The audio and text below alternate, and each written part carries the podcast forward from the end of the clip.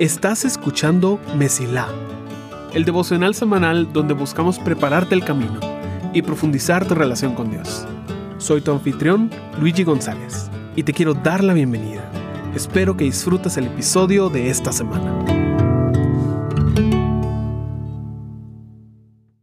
Semana 2 de nuestra serie Bajo la Superficie. Estamos dedicando el mes de abril a estudiar un poco mejor la palabra de Dios. Creemos que esta palabra está disponible para toda persona y que no depende del nivel de estudio, el acceso y la claridad que tengamos de la palabra, sino que toda persona está llamada a estudiarla y a entenderla. Así que este mes estamos viendo cuatro principios a través de cuatro pasajes que nos están ayudando a mejorar nuestro estudio de la palabra. La semana pasada aprendimos que todo versículo tiene un contexto y que es necesario leer antes y leer después, porque no podemos entender algo solo por pedazos. La semana de hoy quiero llevarte a un evangelio. Quiero llevarte a una de las partes más importantes de toda la Biblia. Porque este pasaje es el momento en el cual cada uno de nosotros recibió su salvación. Es el momento que pagó por cada uno de nuestros errores. Quiero llevarte a la muerte de Jesús. Mateo capítulo 27. Vamos a leer el versículo 45 y 46. Pero antes quiero ponerte en contexto. Jesús, el Hijo de Dios, completamente hombre y completamente Dios, ha sido torturado toda la noche. Fue atrapado por maestros que no les gustaba lo que él estaba diciendo. Fue entregado a las autoridades bajo cargos falsos. Y ahora él está colgando de una cruz, un instrumento de muerte y vergüenza que todo el mundo conocía en el imperio romano. Así que Jesús ahí arriba, está en sus últimos momentos. Y los dos versículos que vamos a leer representan algo duro. Y porque muchas veces no buscamos entender lo que realmente dicen, a veces nos vamos con una teología que no solo es errónea, sino que contradice todo lo que es Dios. Así que permíteme que te lea. Dice, desde la hora sexta, hubo oscuridad sobre toda la tierra hasta la hora novena. Y alrededor de la hora novena, Jesús exclamó a gran voz diciendo, Elí, Elí, lema sabactani. Esto es, Dios mío, Dios mío, ¿por qué me has abandonado? Mateo 27, 45 y 46. Este es un pasaje duro. Y realmente nos llena de angustia pensar de que Jesús, en su momento de más necesidad, dijo estas palabras. Por un lado, nos identificamos con Él, porque nosotros muchas veces sentimos eso. Decimos, Dios, ¿por qué me abandonaste? ¿Por qué me dejaste en esta situación tan difícil? Y han habido muchas personas que han armado argumentos complejos para justificar una interpretación de este versículo, que es completamente errónea. En este caso, no nos ayuda nuestro principio anterior. Todo versículo tiene un contexto, sí, pero no hay nada alrededor que nos ayude a aclarar qué es lo que está pasando aquí. Entonces volvamos a hacer el ejercicio que hicimos la semana pasada de imaginar cómo generalmente leemos esto y la interpretación que sacamos de esto. Si es que estamos leyendo la parte sobre la muerte de Jesús, que generalmente es algo que nos saltamos, y llegamos a esta parte en la que Jesús está diciendo, Dios mío, Dios mío, ¿por qué me abandonaste? La primera reacción de muchos de nosotros es agarrar nuestras experiencias y proyectarlas sobre Jesús. Porque nosotros hemos tenido decepciones. Nosotros hemos tenido problemas. Tal vez incluso nos ha pasado que hemos orado y nada. Tal vez hemos sentido de que Dios nos ha enviado a hacer algo y luego fracasamos. Entonces, un versículo como este que diga, Dios mío, Dios mío, ¿por qué me has abandonado? Primero que nada resuena con nosotros, porque es lo que tal vez nosotros hemos pensado. Y número dos, ver a Jesús diciendo eso nos pone a pensar de si Jesús tuvo que pasar eso, pues entonces imagino que yo también. Y ahí empieza una interpretación, que en pocas palabras te la pongo así. Dios abandona a la gente. Oh, alto, alto, alto. No, no estamos diciendo eso. Lo que pasa es que Jesús está cargando con todo el pecado del mundo. Hay muchas justificaciones. Pero al final del día, esta es la interpretación a la cual estamos llegando. Que Dios abandona a las personas. Unos dicen que porque Dios no puede estar donde está el pecado, que Dios se tuvo que ir para que el pecado entrara. Y eso pone al pecado como más fuerte que Dios. Otros dicen que Dios no podía morir, entonces Él se alejó para que solo Jesús pudiera morir. Pero no pueden ser separados. Y Jesús tuvo que morir como completamente hombre y completamente Dios para que su sacrificio sea válido para nuestra salvación. No puede morir solo Jesús el hombre, tiene que morir Jesús Dios. Si no es hombre, su sacrificio no se identifica con nosotros. Y si no es Dios, su sacrificio no es suficiente para cubrir a toda la humanidad. En esa cruz murió tanto el hombre como Dios y lo podemos poner de la forma más poética posible, diciendo de que el Padre no tuvo otra opción más que girar su cara para no ver el sufrimiento de su Hijo. Pero lo que estamos diciendo al final del día es que Dios abandona a las personas.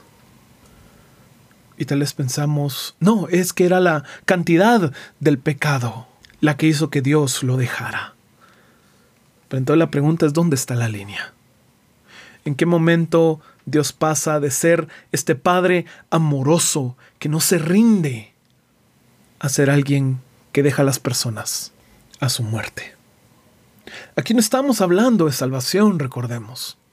No estamos hablando de un no creyente que dijo, Dios, no quiero nada contigo. Estamos hablando de su Hijo. Estamos hablando de familia.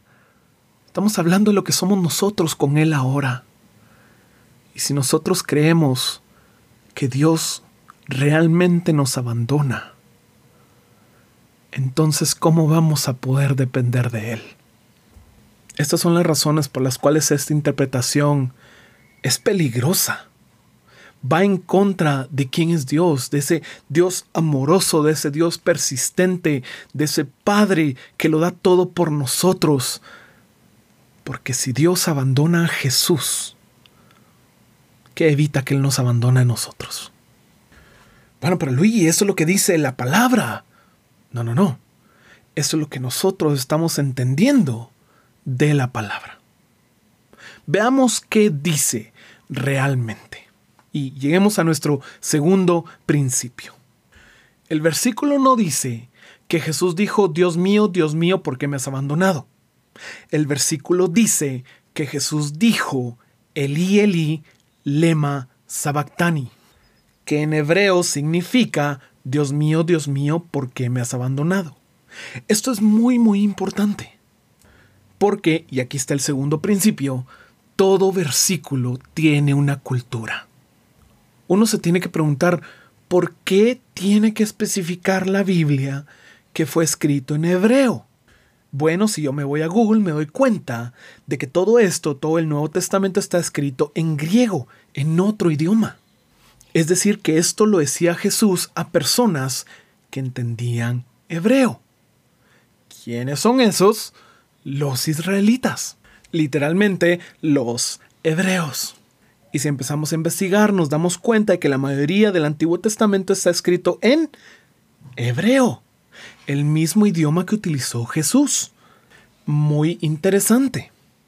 Me pregunto si alguien más habrá utilizado estas palabras.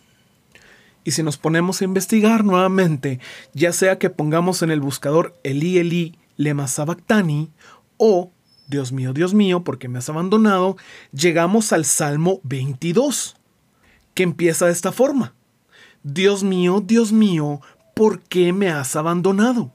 ¿Por qué estás tan lejos de mi salvación y de las palabras de mi clamor? Salmo 22, 1. Aquí tenemos una conexión. Aquí nos estamos dando cuenta de que posiblemente Jesús no lo dijo como una expresión de su dolor o para enseñarnos de que Dios nos abandona, sino para recordar un salmo del pueblo que lo estaba viendo. La siguiente pregunta es, ¿qué beneficio habría o qué razón para que Jesús en su momento final les recuerde este salmo? Cuando leemos el Salmo 22 nos empezamos a dar cuenta de que esta es una profecía de lo que ocurrirá con Jesús. Versículo 7 dice, todos los que me ven de mí se burlan, hacen muecas con los labios, menean la cabeza diciendo que se encomiende al Señor, que Él lo libre, que Él lo rescate, puesto que en Él se deleita. Estas palabras fueron utilizadas cuando personas se burlaban de Él en la cruz. Versículo 15 dice, como un tiesto se ha secado mi vigor y la lengua se me pega al paladar, me han puesto en el polvo de la muerte, haciendo referencia al momento en el cual Jesús tenía sed y le dieron vinagre. Versículo 18 es impresionante porque dice, se reparten entre mí mis vestidos y sobre mi ropa echan suertes. Exactamente lo que dice la Biblia que pasa con la ropa de Jesús en la cruz. Versículo 16 dice, porque perros me han rodeado, me han cercado cuadrilla de malhechores, me horadaron las manos y los pies. ¿Qué significa horadar? Significa hacer un hoyo en las manos y en las pies. Exactamente lo que le hacían a las personas al crucificarlas. Y cuando vemos todo esto, nos empezamos a dar cuenta de que lo que dijo Jesús no es un grito de auxilio a un Dios desconocido. Es una forma de decirle a las personas, yo soy el Mesías, yo soy el elegido y hoy se está cumpliendo lo que fue profetizado. Eli Eli, lema sabactani. No es una enseñanza de que Dios nos abandona en nuestros tiempos de necesidad es una profecía que desde miles de años atrás Dios sabía lo que iba a pasar. En ningún momento Dios Padre abandonó a su Hijo. Y por lo tanto tenemos la confianza de que Él nunca nos abandona a nosotros. A pesar del dolor, a pesar de la decepción a pesar de que todas nuestras experiencias nos griten en la cara de que Dios nos ha abandonado. Nosotros nos aferramos a la palabra. Nosotros nos aferramos a lo que dice el Salmo 27.10, cuando dice, porque aunque mi padre y mi madre me hayan abandonado, el Señor me recogerá. Dios es bueno. No proyectemos nuestras experiencias con autoridades en nuestra vida hacia un Dios bueno que nunca nos deja y nunca nos abandona. Por eso es importante ir un poco más allá, debajo de la superficie, de lo que leemos a primera vista y entender que todo versículo tiene una cultura, porque eso nos apunta al Dios hermoso y perfecto que es nuestro Padre. Entender la cultura es más que sacar un título en teología. Es hacerse preguntas, confiando en que Dios es bueno y buscando las respuestas en la misma palabra. Deseo que comprendas que tu Dios es el Dios de Israel y que tu camino se mantenga siempre despejado. Gracias por escuchar. Si este episodio fue de bendición para ti, puedes ayudarnos a crecer al compartir el devocional en redes y enviándolo a las personas que sientes que necesitan escucharlo. Gracias por ser parte de Mesila.